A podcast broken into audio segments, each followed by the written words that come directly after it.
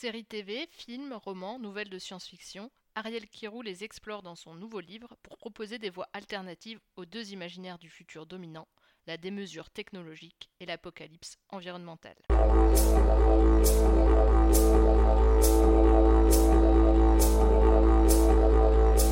Les News du Futur est un podcast réalisé par l'association Futurible International qui traite de prospective, la sortie d'un livre, d'un rapport, l'interview d'un expert sur un sujet porteur d'avenir, bref, tout ce qui apporte un éclairage constructif sur le futur. Cet épisode est consacré au livre d'Ariel Kirou, Dans les imaginaires du futur, paru aux éditions ActuSF en octobre 2020. Son ouvrage, une somme de presque 600 pages, est construit en de multiples petits chapitres qui explorent des sujets de préoccupation d'aujourd'hui et de demain au regard des œuvres de fiction. Ariel Kirou est journaliste, écrivain et essayiste. Il est notamment directeur éditorial du laboratoire des solidarités de la Fondation Cognac G et membre du collectif de rédaction de la revue Multitude. Il est également membre du réseau Université de la pluralité, fondé par Daniel Kaplan, et c'est d'ailleurs Daniel Kaplan qui donnera le change à Ariel Kirou durant cet épisode. Et bonjour Ariel. Bonjour. Euh, je suis très content d'avoir cet entretien sur un bouquin que je connais bien, puisqu'on a eu même pas mal d'entretiens et de discussions euh, avant sa, remise à l'éditeur. Euh, mais par contre, en fait, je me posais une question à laquelle j'avais plus de réponse. à quel moment est-ce que tu as commencé à écrire ce bouquin? Oh, C'est toujours un peu complexe, la, la généalogie. Disons que j'ai commencé à y penser il y a à peu près 4-5 ans a commencé à prendre des notes. J'ai écrit le premier article que j'imaginais pouvoir nourrir l'ensemble il y a à peu près, maintenant ça fait trois ans. Et j'ai réellement commencé l'écriture il y a deux ans, deux ans et demi. D'accord. Donc ce n'est pas un livre qui date euh, du confinement et de ce moment où les mondes d'après ont commencé à surgir d'à peu près partout.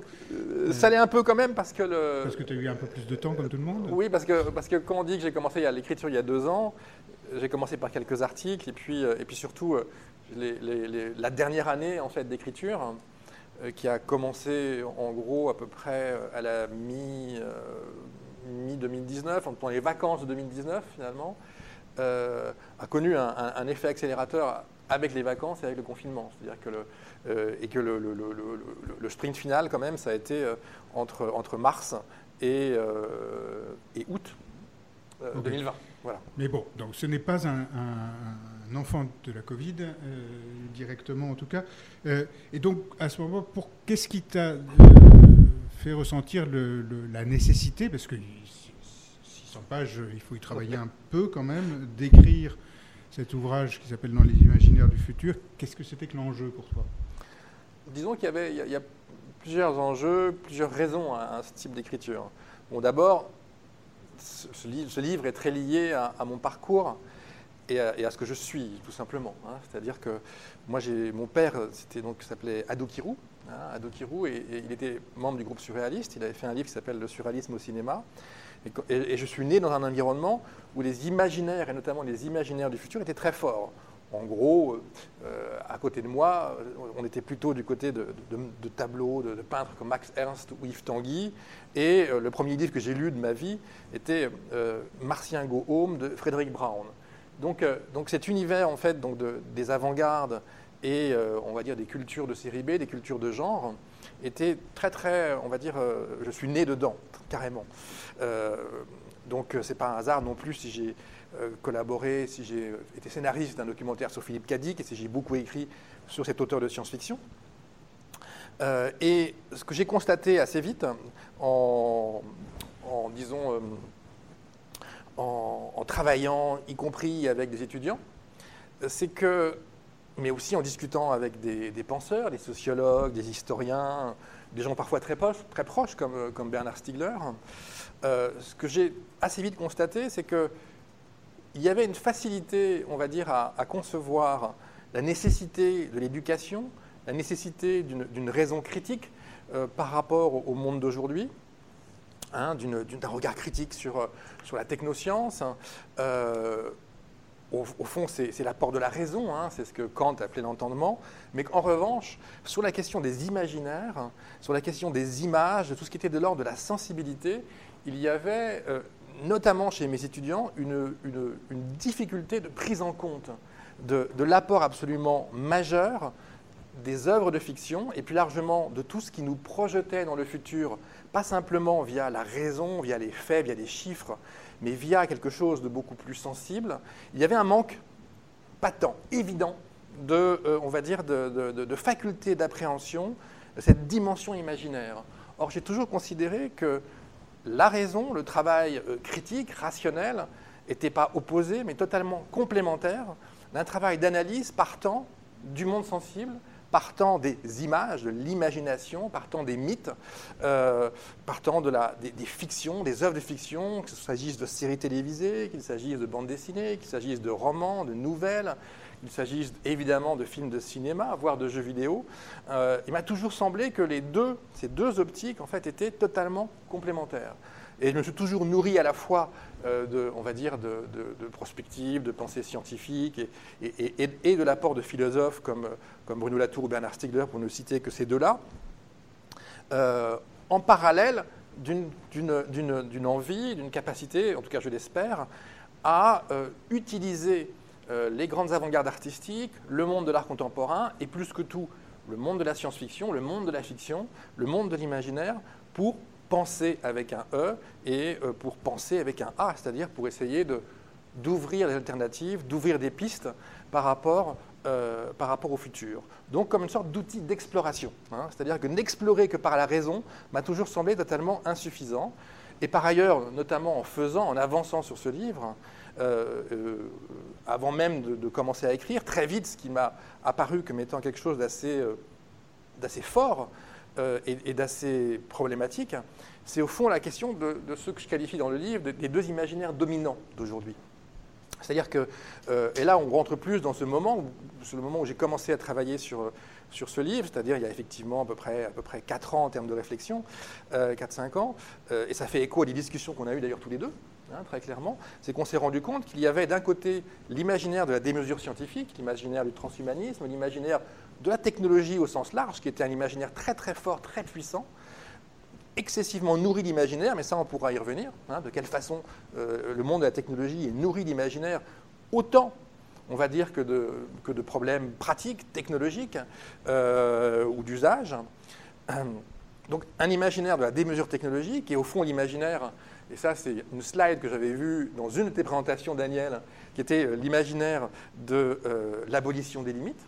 Et puis, ce qui pouvait sembler être son exact opposé, euh, à savoir l'imaginaire écologique, l'imaginaire environnemental, et notamment l'imaginaire collapsologiste, l'imaginaire de l'effondrement, l'imaginaire de l'apocalypse environnementale, qui est très très fort dans le, dans le, monde de la science-fiction, euh, et l'imaginaire environnemental, cet imaginaire collapsologiste, si on devait simplifier, là encore, par rapport à la notion de limite, on dirait que c'est un univers de retour aux limites. Alors évidemment que c'est beaucoup plus complexe que ça, parce que tous les adeptes de la technologie ne sont pas pour l'abolition des limites. Et évidemment que toutes les personnes qui se retrouvent dans les univers écologistes euh, environnementaux euh, ne sont pas forcément pour le retour aux limites. Hein. Euh, en tout cas, on est au minimum dans la considération des limites. Et ce qu'il me semblait, c'est que ces deux imaginaires dominants créent une sorte de court-circuit, de sidération, de difficulté à penser, de, de difficulté à se dire, mais dans ce cas-là, où on va? Est-ce qu'on est obligé de choisir entre l'un et l'autre et de se dire que l'un est prééminent sur l'autre Ou est-ce qu'il n'y a pas manière, en renouant avec le temps long, euh, de euh, bah, tout simplement de les amadouer et peut-être de sortir de cette antithèse, de cette opposition entre ces deux imaginaires ultra-dominants? Et euh, pour, prolonger un tout petit peu, puis après on va, on va peut-être se prendre quelques exemples, par exemple sur la question écologique, mais pour prolonger un tout petit peu sur les imaginaires, c'est si important que ça ou c'est quand même quelque chose qui est une sorte de d'échappatoire euh, à, la raison, au travail sérieux, à, la réalité. Euh, est-ce que tu peux nous donner des exemples d'imaginaires qui, euh, qui agissent, qui produiraient des réalités au même titre que mmh. d'autres choses? Oui, oui, je peux donner beaucoup d'exemples. Il y en a un que j'aime beaucoup, alors, qui est celui d'un personnage qui est un auteur de science-fiction et un scientifique, qui s'appelle Werner Winge. En fait.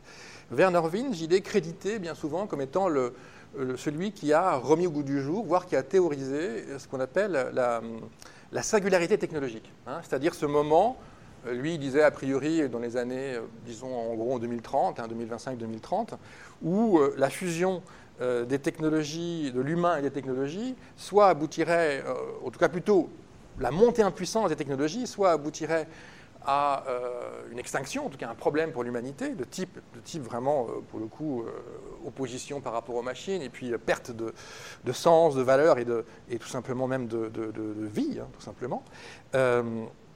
Donc Werner Winge, donc, soit on acceptait de fusionner avec ces machines. Bon. Et en fait, Werner Winge, en tant que scientifique, il a théorisé ça en 1993 euh, dans une conférence de la NASA, dans laquelle il y avait Hans Moravec, qui était un roboticien. Et il l'a concrétisé dans un texte qui est une caricature, un texte qui est totalement euh, réductionniste à un point inouï. Or, le paradoxe, c'est que, en tant que mathématicien à l'université de San Diego, il remet au goût du jour et, il, théorise au fond finalement cette singularité. Or, cette singularité, elle existait auparavant dans ses romans, et notamment dans un roman qui s'appelle La captive du temps perdu. Or, dans la captive, le cœur de la captive du temps perdu est euh, une extinction. Il y a eu extinction. Et on est dans une bulle de temps qui avance, donc, euh, où il y a des, personnages venant de, moments différents euh, des, des années qui, bah, qui, n'ont pas encore eu lieu, hein, euh, les années 2000, 2100, 2200. et tous ces personnages s'interrogent. Alors il y a une enquête, parce qu'un des personnages disparaît, il y a une enquête policière, mais sous-jacent à l'enquête policière, il y a une enquête sur qu'est-ce qui s'est passé. Et au travers de la voix de personnages, Werner Winge émet plusieurs hypothèses. Pas une seule, plusieurs. En fait. Il y a des hypothèses effectivement de type singularité, c'est-à-dire l'extinction n'est pas une extinction, c'est une fusion de l'homme et de la machine. Et finalement, les gens qui se posent cette question-là, ils n'ont pas pris le train. Hein, voilà, ils ont raté cette, fusion de l'homme et de la machine. Et ça, c'est l'une des hypothèses qu'un des personnages euh, évoque. Mais il y en a trois, quatre, cinq autres. Une sorte de météorite, des extraterrestres. Et puis surtout, il y a un personnage très important dans le roman, qui est une écologiste, qui, euh, dit que juste, on a merdé. C'est-à-dire que que voilà, que, à force entre le nucléaire et tout le reste, on a euh, la nature en quelque sorte, guillemets, a repris ses droits et que l'extinction, elle est tout simplement, elle a, elle une cause qui est tout simplement écologiste. Et donc, ce qui est assez fou, c'est que ce personnage, lorsqu'il est face à un parterre de gens euh, qui, au fond, finalement, sont en train de construire l'idéologie transhumaniste, il est réductionniste. Alors qu'en amont, ce qui a nourri cette réflexion pour lui, c'est bien au contraire quelque chose qui est de l'ordre de l'ouverture. Il est plus ouvert, il nous ouvre l'esprit en tant qu'auteur de science-fiction, il nous ferme l'esprit et il nous met dans une voie de garage dès lors qu'il prend sa casquette de mathématicien. Ah, vous voyez que c'est quand même pas banal en fait, hein, puisque ce serait censé, d'après tout le monde, d'après beaucoup de scientifiques, être l'inverse. Eh bien non. Hein. Voilà, ça c'est un exemple très simple, très, pratique en fait, hein, de, l'apport de ces imaginaires. Mais après, en parlant euh, de gens comme Elon Musk ou de Google, de tout ce monde numérique, on aurait des tas d'autres exemples. Je vais donner un dernier simplement pour, euh, parce qu'il est, il est assez parlant. Beaucoup d'entre vous, j'imagine, euh, ont un téléphone Android, hein, en système d'exploitation Android. D'abord, je ne sais pas si vous, avez été amené à réfléchir. Mes étudiants, quand je leur disais ça, souvent, euh, ils disaient Mais non, mais ah oui, tiens, j'y pensais pas. Android, déjà, ça s'appelle Android, le système d'exploitation de Google. Et celui qui l'a créé, au départ, c'était une start-up qui s'appelait justement Android. Quelqu'un qui s'appelle Andy Rubin. Et euh, on s'est rendu compte, lorsqu'il a quitté Google, longtemps après, après après la création du système d'exploitation et, tout ce qu'on a pu connaître, euh, ce, boom en quelque sorte des smartphones, c'est vers 2015 à peu près qu'il a dû quitter en fait Google. Et là, il a commencé à se lâcher. Euh, ce que moi j'avais perçu sans trop, sans trop le, deviner, euh, c'est-à-dire son amour pour le film Blade Runner de Ridley Scott, d'après un roman de Philippe Cadic, Les androïdes rêvent-ils de moutons électriques, roman de 1969, eh bien, c'est totalement révélé. Hein. le doute venait du nom qu'il avait donné aux appareils, tablettes et smartphones de la gamme de Google qu'ils avaient créé pour montrer aux fabricants euh, pourquoi euh, ils étaient un peu nuls et qu'ils pouvaient aller beaucoup plus loin. Ils avaient appelé cette gamme les Nexus. Or, les Nexus 6 sont les réplicants de Blade Runner. Donc j'avais un doute, mais on n'avait pas de preuves, en fait. Et visiblement, il y a eu en plus une menace de procès des héritiers de Philippe Cadic au moment de ces Nexus. Mais ce n'était pas suffisant. Et quand il a quitté Google, il a fait quelque chose d'assez extraordinaire, c'est qu'il a envoyé un tweet. Euh, c'était en janvier 2016 pour fêter bon anniversaire à Roy Batty. Roy Batty, c'est l'un des réplicants, le plus méchant, le plus dur, euh, du film Dead Runner. En fait. Bon anniversaire. Il avait pris la photo, ça dure quelques secondes, la fiche signalétique de Roy Batty. Il a fait pareil avec une autre réplicante et il leur souhaitait bon anniversaire. Et en fait, ce qui était plus ou moins non dit, mais qu'on savait, c'est-à-dire que sa passion pour la robotique, sa passion pour le rapport au vivant était née de ce film. Eh bien, tout simplement, elle se concrétisait. Qu'est-ce que ça veut dire? Ça veut dire que quelque chose qu'on ne voit pas de manière générale, une influence du monde de la science, du monde de la politique, de, tout un tas de gens qui pensent, qui agissent sur le monde d'aujourd'hui, euh, une influence qui est finalement issue des, mondes de fiction, euh, qu'on ne voit pas, dont on ne voit pas les faits, soudainement apparaissait au grand jour. Et ma conviction, c'est ça, c'est que ce non-dit, quelque part, lorsqu'il transparaît, ben, il nous fait penser, il nous fait réfléchir, et il nous amène peut-être, avec le sourire, à prendre au sérieux tous ces mondes de fiction. dans, ta description de, des deux usages euh, par euh, Bernard Winge de, la singularité, j'ai l'impression que tu pointes sur, deux euh, formes de fiction ou fonctions de la fiction ou relations à la fiction assez différentes et intéressantes l'une et l'autre. l'une qui montre une voie, qui, va décrire un monde en disant voilà, ça pourrait être ça, soit pour alerter, soit pour donner envie. et puis une autre qui serait d'une autre nature, qui, qui, serait là pour ouvrir l'esprit. Pas forcément pour pour dire voilà, mais pour dire euh, euh, regarde, pour fournir un certain nombre de ressources pour aller regarder d'autres choses. Est-ce que tu as l'impression que c'est une division? Est-ce qu'il y a quelque chose qui se joue entre, on va dire, des fictions un peu prescriptives et d'autres qui, qui fonctionneraient avec d'autres ressorts? En fait, ces deux fonctions, en quelque sorte, d'abord, sont des fonctions qui ne sont pas forcément dites et affichées, euh, elles se confondent plus qu'elles ne s'opposent. Ou qu'elles, voilà, je pense que c'est euh, que la façon dont, les, dont le, la fiction agit en nous est quelque chose qui n'est pas simple, qui est multiple, et les deux se mêlent facilement. Euh, je crois que on pourrait prendre l'exemple de, la question écologique hein, et de ce en quoi elle pourrait nous aider à, à, penser, puisque là on a pris un exemple venant plutôt du monde de la technologie, donc c'est intéressant de, se dire au fond quel autre type d'exemple on pourrait avoir. Euh, j'ai tendance à dire, voilà, qu'est-ce que nous apporte au fond finalement la fiction? Il y a, comme tu le dis très justement, quelque chose déjà de l'ordre de la sensibilisation. Hein. Euh, c'est-à-dire qu'à un moment donné, on se dit des choses qu'on ne voit pas. Hein. par exemple, la, logique de l'alerte, en fait, quelque part, hein, c'est quelque chose qu'on ne ressent pas, qu'on ne voit pas. Et lorsqu'un auteur le met en scène, comme Paolo Bassigalupi, euh, voilà, la dystopie prend forme. Et là, on est sur un travail proche de la prospective. Donc il y a des logiques d'alerte, il y a des logiques de, sensibilisation à des questions qu'on ne voyait pas forcément aussi bien. Euh, il y a au-delà de ça une sensibilisation qui peut aller plus loin. C'est-à-dire que j'utilise dans, mon livre un exemple qui peut sembler loin de tout ça, qui est un film et un, roman des frères Sogarski, c'est des, Russes, hein, un, film, un roman des années 70, et le film de Tarkovsky qui s'appelle Stalker, fait, hein, Pique-nique au bord du pré. Euh, vous pouvez me dire, mais Stalker, c'est quoi? Je rappelle ce qu'est l'histoire, hein, c'est, euh, euh, une zone, une zone critique, en fait. Hein. Et cette zone critique, c'est une zone hyper dangereuse, qui a été calfeutrée, mais où, potentiellement des tas de choses peuvent se passer. Il y a des tas d'objets fous qui sont soit miraculeux, soit hyper dangereux, qu'on peut y trouver. C'est une sorte de zone où, toutes les cartes ont été rebattues. eh bien, qu'est-ce que c'est que cette zone critique, si ce n'est la zone critique dont parle Bruno Latour? C'est notre planète qui devient une zone critique. Donc on peut très bien aussi avoir une sensibilisation à la lettre ou une sensibilisation métaphorique par rapport à tout ça. Les fictions nous décalent le regard. Les furtifs d'Alain Damasio, c'est l'élément irréel d'un contexte très réel qui nous dessille le regard sur la société de surveillance et sur la façon dont nous sommes nous-mêmes responsables de notre propre surveillance. Et comment on le voit Par le biais de furtifs qui sont des, animaux improbables, impalpables, qu'on n'arrive pas à figer, à fixer, à, regarder, ou qui se figent lorsqu'on les voit et qu'on les regarde. Donc au fond, finalement, on crée une sorte d'image absolue par rapport à tout ça. Euh, ce, que nous apporte aussi, la fiction par rapport à la raison, c'est cette euh, nécessité, elle nous montre la, pluralité des voix avec un X et des voix avec un E. Euh, il y a un roman que, je, trouve assez extraordinaire, il y en a beaucoup, d'un auteur de science-fiction qui s'appelle John Brunner. Notamment, il a fait un roman en 1972 qui s'appelle Le troupeau aveugle, et dans le troupeau aveugle, il se met à la place de, tas de personnages dans un monde totalement pollué, où on a des masques. Il y a déjà des masques. Pour traverser la rue, les gens, on, leur conseille de mettre un masque. Alors, c'est un masque à cause de la pollution, ce n'est pas uniquement un masque à cause du virus, même s'il y a d'autres romans où le virus est très présent.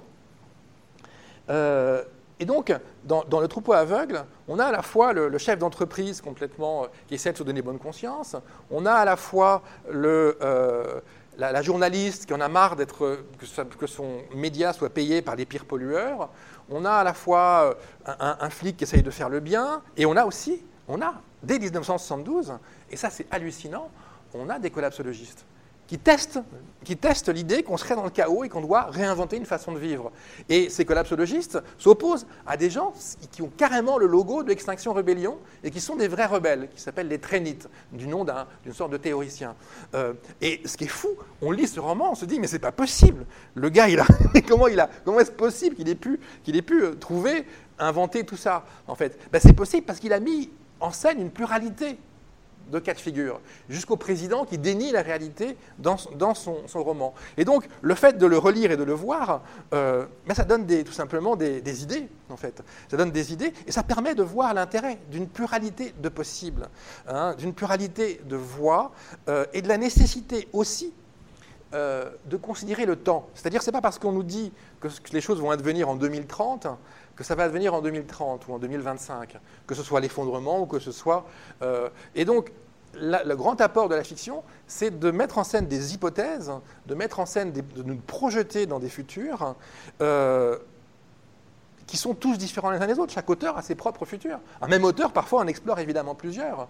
Ça montre bien qu'il y a une pluralité de possibles. Donc, ça nous ouvre quelque part.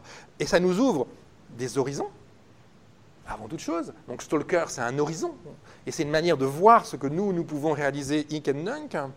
Euh, ça nous ouvre aussi avec des, idées, en fait. Hein. Il y a par exemple dans euh, la, troisième tome de Kim Stanley Robinson, donc de la trilogie de Mars, il y a des idées assez folles euh, et qui, aujourd'hui font, font vraiment écho à ce qu'on appelle l'économie symbiotique. Il, il, met en scène notamment à un moment donné une, une, une sorte de système, il appelle ça une éco-économie, qui permet à chacun de calculer sa contribution réelle à l'écologie humaine. Un citoyen, il peut, euh, il peut en quelque sorte mesurer son efficience écologique en faisant un effort euh, par rapport à ce qu'il dépense et, ce qu'il fournit comme kilocalories. Et, et euh, Kim Stanley Robinson imagine tout un système qui montre bien que, au fond, les fameux premiers de, de cordée sont les pires au niveau écologiste. Et il cite déjà ceux qu'on sait déjà, les publicitaires ou d'autres, qui, qui, effectivement, dont la fonction par rapport à ce critère-là est, est, assez nulle et non avenue, en fait on trouve, donc quand on analyse, quand on prend, qui est l'exercice auquel je me suis livré finalement, c'est de dire, on peut prendre euh, un corpus de fiction euh, littéraire, cinématographique, télévisuel, etc., et même de bande dessinée, comme une source de savoir et euh, réfléchir à ce que cela nous enseigne, ce que cela peut nous apporter comme, euh, valeur ajoutée. Et là, ben voilà, j'ai donné trois exemples avec euh, le troisième tome de la trilogie de Mars de Kim Stanley Robinson. J'ai donné l'exemple du troupeau aveugle de John Brunner.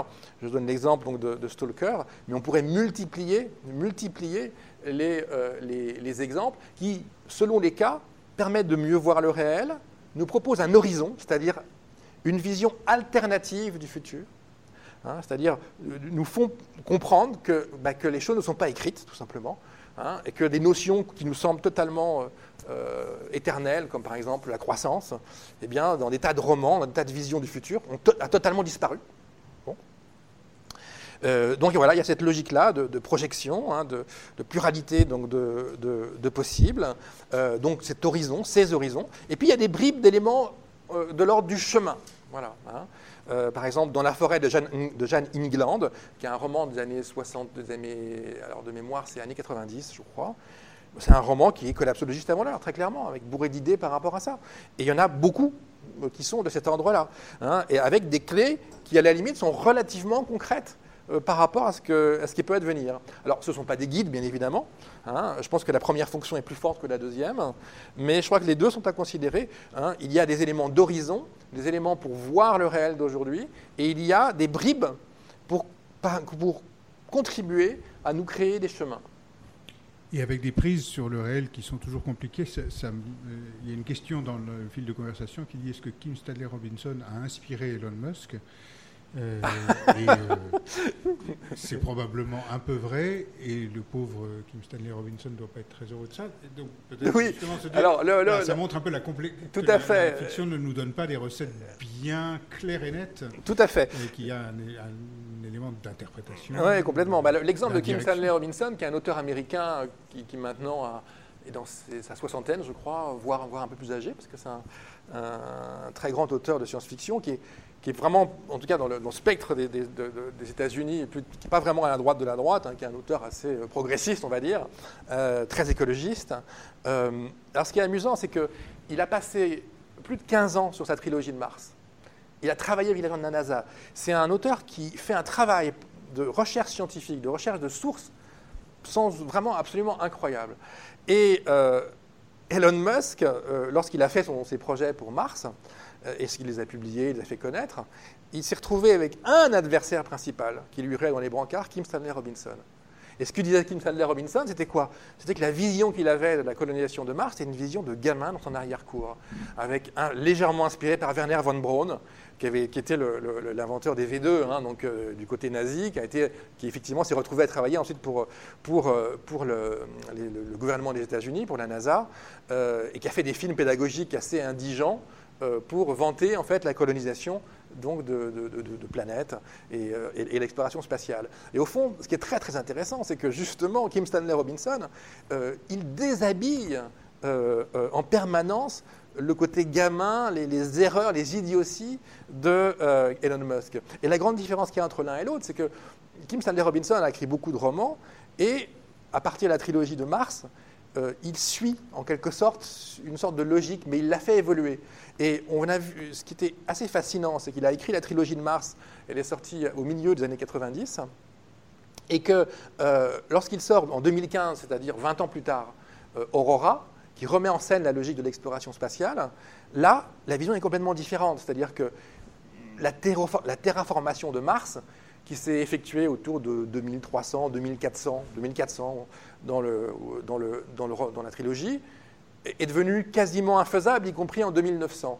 En fait. Et il met en scène le- le- les immenses difficultés dans quelques paragraphes de cette terraformation.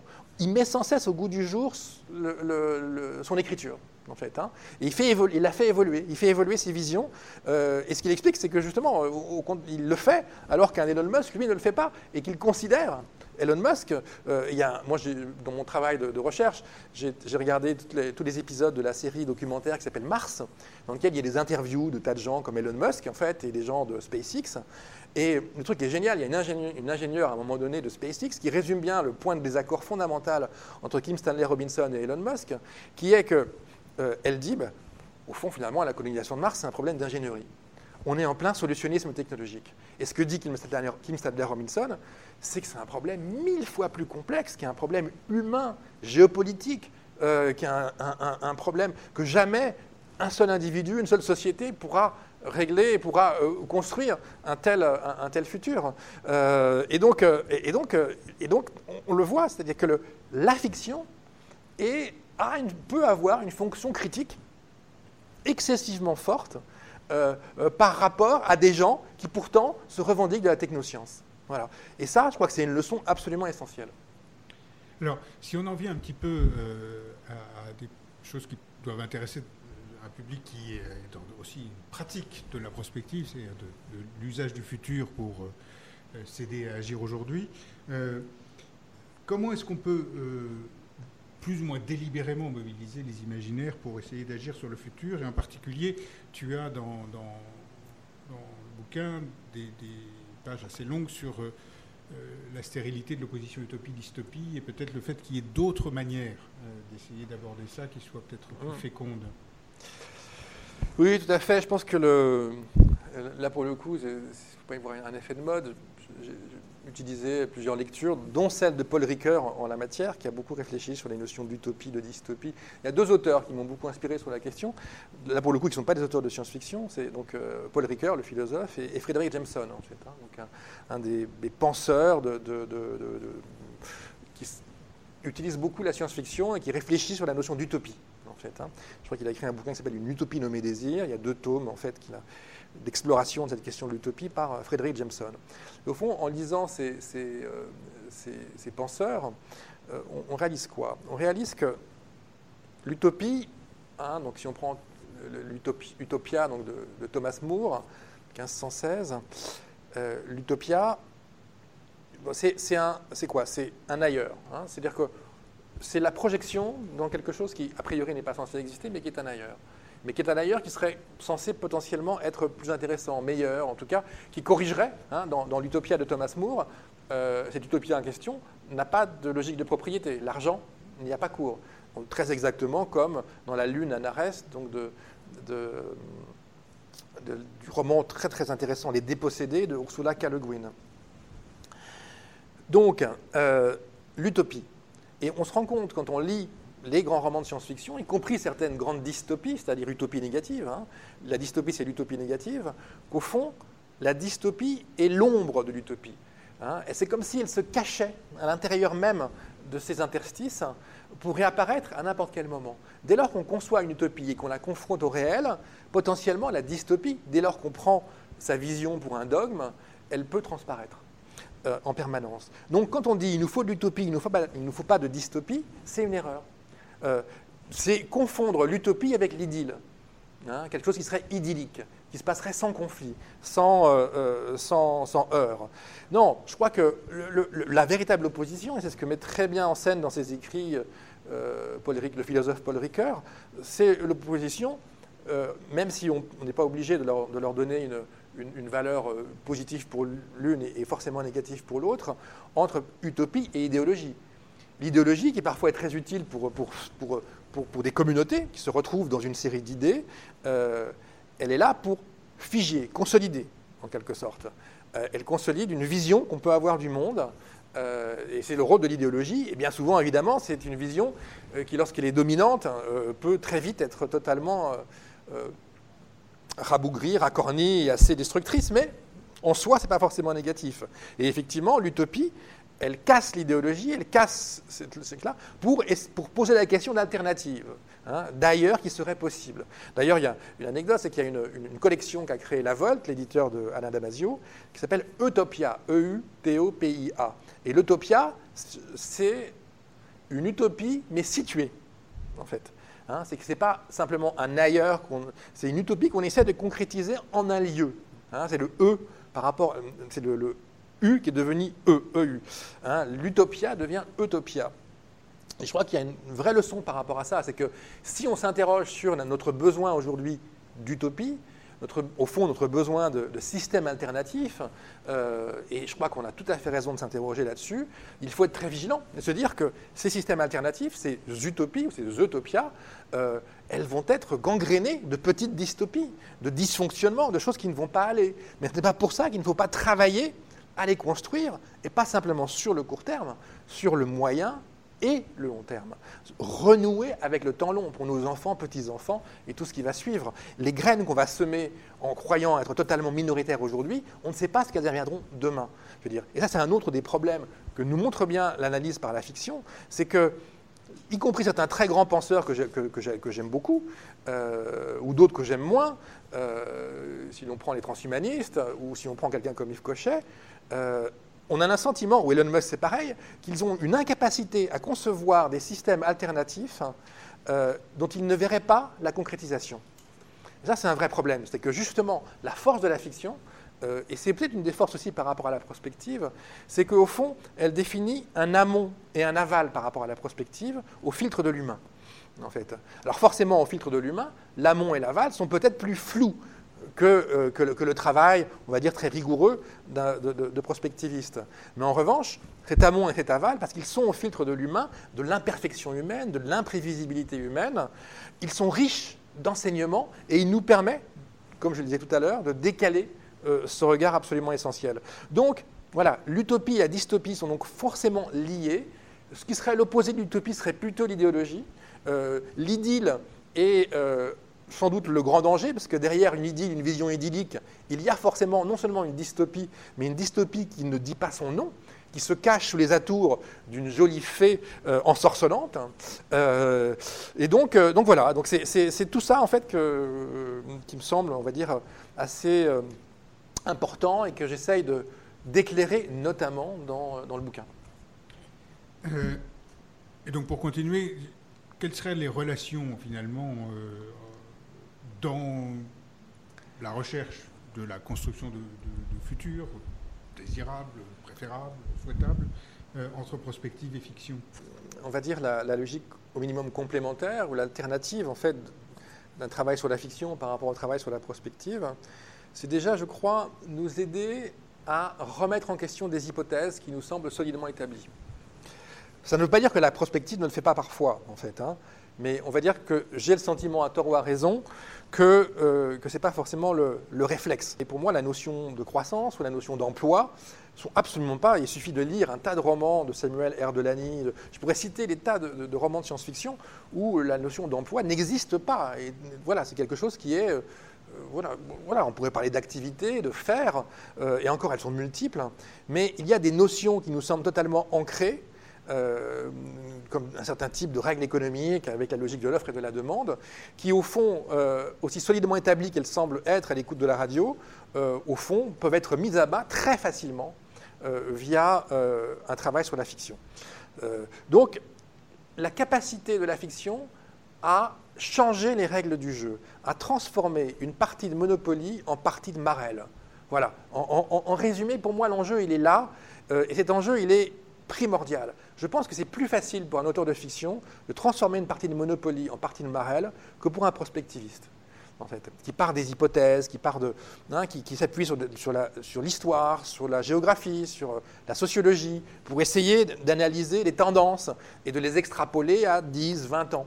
Euh, euh, l'auteur de science-fiction, lui, il peut être un peu moins rigoureux et il peut remettre en question des, cartes, des éléments qui semblent à la source même du travail du prospectiviste, mais que lui va dire non, non, cette règle, que vous prenez là pour une règle, ce n'est pas une règle, il faut la mettre de côté, elle n'a pas de sens. Et par ailleurs, ce que fait aussi l'auteur de, fiction par rapport à la prospective, c'est qu'il crée un décalage, c'est-à-dire qu'il nous permet de sortir du jeu. C'est un peu comme si d'un côté on était obligé de jouer sur le terrain de foot avec les règles du foot, et que de l'autre, il y avait des gens qui disaient, mais ce terrain de foot, on peut en faire un terrain de hockey, et on peut en faire aussi quelque chose de complètement différent. On peut en faire un champ avec des tas de choses qui poussent. Euh, on peut en faire, on peut le faire disparaître. Un peu le ballon, le ballon rond, on peut le transformer en ballon. En fait. Et ça, c'est ce que fait la fiction, potentiellement. Et elle le fait, elle nous projette. C'est des exercices de pensée où, en tant qu'humain, on peut se projeter dans l'histoire qui nous est racontée, euh, ce qui est aussi possible avec des dispositifs d'art contemporain parfois, ce décalage. Hein, euh, et c'est cette capacité de décalage qui, à mon avis, fait la différence. Peut-être, euh, est-ce que, selon toi, euh, dans tes lectures peut-être les plus récentes, il y, a, des sujets, des idées, des pistes de réflexion issues de la science-fiction, au sens le plus large du terme, qui aujourd'hui sont devraient, sont pas assez prises en compte, devraient être prises en compte dans le débat public, dans la perspective, Est-ce qu'il y a des chemins, des propositions de choses à explorer pour la communauté qui nous écoute? Oh, disons que oui et non. Euh, je pense que j'en ai déjà cité certaines. L'écoéconomie de Kim Stanley Robinson en est une de, façon très limpide. Euh, la monnaie pixel, qui est une monnaie qui évolue positivement en fonction du nombre de contributions euh, imaginées par Norbert Merjanian, qui est un auteur de science-fiction français, est quelque chose qui, par exemple, est tout à fait intéressant comme perspective. Hein. Donc, comme je vous le disais, c'est une monnaie qui prend de la valeur en fonction du nombre de coopérations qu'elle suscite, plutôt que, plutôt que dans une logique purement et simplement de, on va dire, de, profit qu'elle génère. Voilà. Donc ça, c'est voilà, une idée, tout comme l'écoéconomie de, de, Kim Stanley Robinson. Alors c'est des, des, petites bribes. Je dirais que c'est assez rare qu'en fait qu'on trouve des, idées qui, en tant que telles, euh, sont quasiment euh, exportables. En fait, hein. l'auteur de science-fiction ne cherche pas forcément à, à, il cherche à dessiller les yeux, il crée des images, il met en scène des possibles mais c'est assez rare. Là, je donné deux exemples très concrets.